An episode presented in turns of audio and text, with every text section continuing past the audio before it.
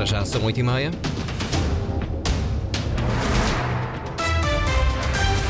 Em destaque nas notícias. Greve de pilotos de barra provoca atrasos na descarga de mercadorias. Há paralisações marcadas até ao final do mês.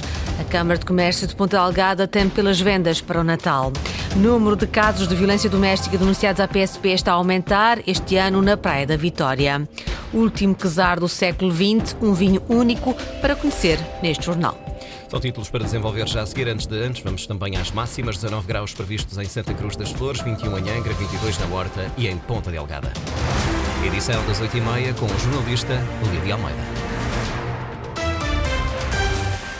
Greve dos pilotos de barra provoca atrasos na descarga de mercadorias. Chegaram a estar retidos três navios no porto de Ponta Delgada. O presidente da Câmara de Comércio diz que é necessário reforçar os serviços mínimos ou a greve pode paralisar o setor empresarial à beira do grande período de consumo que é o Natal. Ricardo Freitas. Ponta do Sol, Monte da Guia e Furnas. Três navios de transporte de mercadorias retidos no porto de Ponta Delgada devido à greve dos pilotos de barra. A paralisação afeta também os navios de turistas que fazem escala na região e pelo menos um deles já foi também cancelado. São situações que, tanto quanto possível, devem ser evitadas. Lamentamos. Lamenta-se que assim não tenha sido e uh, fazemos votos para que rapidamente a situação seja regularizada. Mário Fortuna, presidente da Câmara do Comércio de Ponta Delgada, entende que é necessário criar serviços mínimos obrigatórios para evitar uma paralisação do setor, sobretudo nesta altura do ano. Se a greve tiver tendência a continuar, é, é obrigatório uh, criar situações de serviços mínimos para que não haja rupturas de abastecimento, especialmente nesta altura. Com o Natal à porta, a greve dos pilotos está a fazer parar a operação regular dos navios de transporte de mercadorias, não apenas em Ponta Delgada, mas em vários portos da região. Noutras paragens no continentais, eh, se os barcos falham, há sempre o transporte ferroviário ou rodoviário. No caso dos Açores, isto não acontece, daí que, eh, no nosso entender, as autoridades também eh, devem ser mais céleres, ou devem ser céleres, na aplicação de medidas, eh, eh, medidas extremas, que é nomeadamente a imposição de obrigações de serviço. Os pilotos de barra estão em greve reivindicando a antecipação da idade da reforma para os 60 anos. A paralisação poderá, no entanto, prolongar-se até ao final deste mês. Greve de pilotos de barra, dois dias por semana até ao final do mês, reivindicam a antecipação da idade da reforma para os 60 anos. Número de casos de violência doméstica denunciados à PSP aumentou este ano na Praia da Vitória, 80 nos primeiros 10 meses do ano, tantos quanto os casos registados em todo o ano passado, e com um grau de violência superior. Também a Comissão de Proteção de Crianças e Jovens já sinalizou mais crianças este ano, 40. A informação é avançada pelo comissário José Conceição, da PSP da Praia da Vitória, à RTP Açores. Este ano já estamos nos números já, já estamos perto dos 80, de 80 situações, mais crianças sinalizadas com o passado. Dessas, dessas situações denunciadas, 10, 10 10 uh, agressores foram detidos e dois ficaram em prisão preventiva.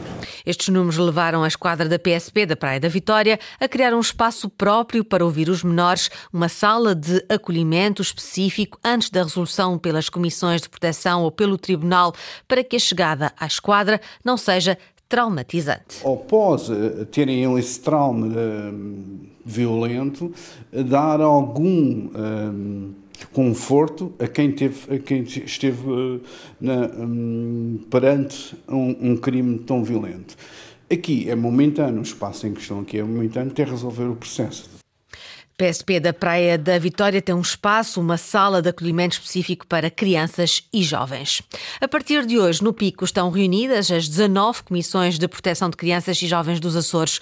O encontro pretende consertar estratégias de trabalho e melhorar as respostas sociais para as vítimas. Sandra Pimenta. O direito à felicidade, que foi reconhecido pela Unicef como fundamental para qualquer criança, é o tema escolhido para o quinto encontro regional das 19 comissões de proteção de crianças e jovens dos Açores, que decorre entre hoje e amanhã, na Ilha do Pico. No sentido de reconhecer e valorizar o desenvolvimento infantil para a construção de uma sociedade mais saudável e sustentável. Isto porque acreditamos que a aposta no desenvolvimento das crianças nos seus primeiros anos de vida é muito importante para termos jovens e adultos capazes e resilientes já diz a ciência que nos primeiros mil dias de vida são aqueles em que as crianças requerem cuidados especiais para que desenvolvam todo o seu potencial. Ana Margarida Silva, presidente do Comissariado dos Açores para a Infância, fala ainda da importância de uma reflexão conjunta sobre as matérias da infância e da adolescência. Este encontro é também, e não poderia deixar de ser, um momento de trabalho e de reflexão de todos os comprometidos com o sistema de promoção dos direitos de proteção das crianças e jovens. Estamos a falar dos tribunais, das entidades com competência em matéria de infância e juventude. Acreditamos que é através destes momentos de debate e de reflexão que devemos o estado de arte e assim temos as devidas condições para continuar a melhorar as respostas com qualidade e chegar a todos os que precisam. Alguns dos objetivos do 5 Encontro Regional das Comissões de Proteção de Crianças e Jovens dos Açores, hoje e amanhã, no auditório da Câmara Municipal da Madalena, na Ilha do Pico. Investimento de 14 milhões de euros do Grupo Bem Saúde, Moagem Terceirense e da Sonai. Foi inaugurado o Centros de Fabrico dos Açores, uma indústria para processamento de carnes e pescado para reforçar as exportações. Linda Luz. Produtos sustentáveis e de qualidade, 100% marca Açores. É a oferta da CFA, Centros de Fabrico dos Açores. Bem Saúde, Sonai e Moagem Terceirense apostam na distribuição de carne e pescado açoriano por semana chegam a ser exportados dois contentores. 70% do total de pescado adquirido e 80% do total da carne de bovino desmanchado serão para exportação. Estamos comprometidos com a produção ética e de qualidade aqui na região. Para esse efeito, já temos parcerias com mais de 50 produtores individuais e associações de bovino. Temos 12 parceiros com embarcações de pesca e temos parcerias com a própria Lota Açor, assegurando assim que 100% da carne e do pescado são provenientes dos próprios Açores. Tomás Ben Saúde, administrador da CFA. O projeto teve início em 2021, foi agora inaugurado oficialmente. Já criou mais de 100 postos de trabalho. A CFA, com os seus 104 colaboradores, dos quais 31 são novos postos de trabalho, é um testemunho do compromisso do Grupo Ben Saúde com a qualidade, inovação e sustentabilidade nos Açores e fora deles. Este investimento de aproximadamente 14 milhões de euros apoiado por 6,3 milhões de fundos comunitários, solidifica a nossa posição como impulsionadores do progresso responsável nos Açores. Com uma unidade fabril em São Miguel, resultante da junção de duas, e ainda outra na Ilha Terceira, a Centros de Fabrico dos Açores pretende valorizar a matéria-prima açoriana.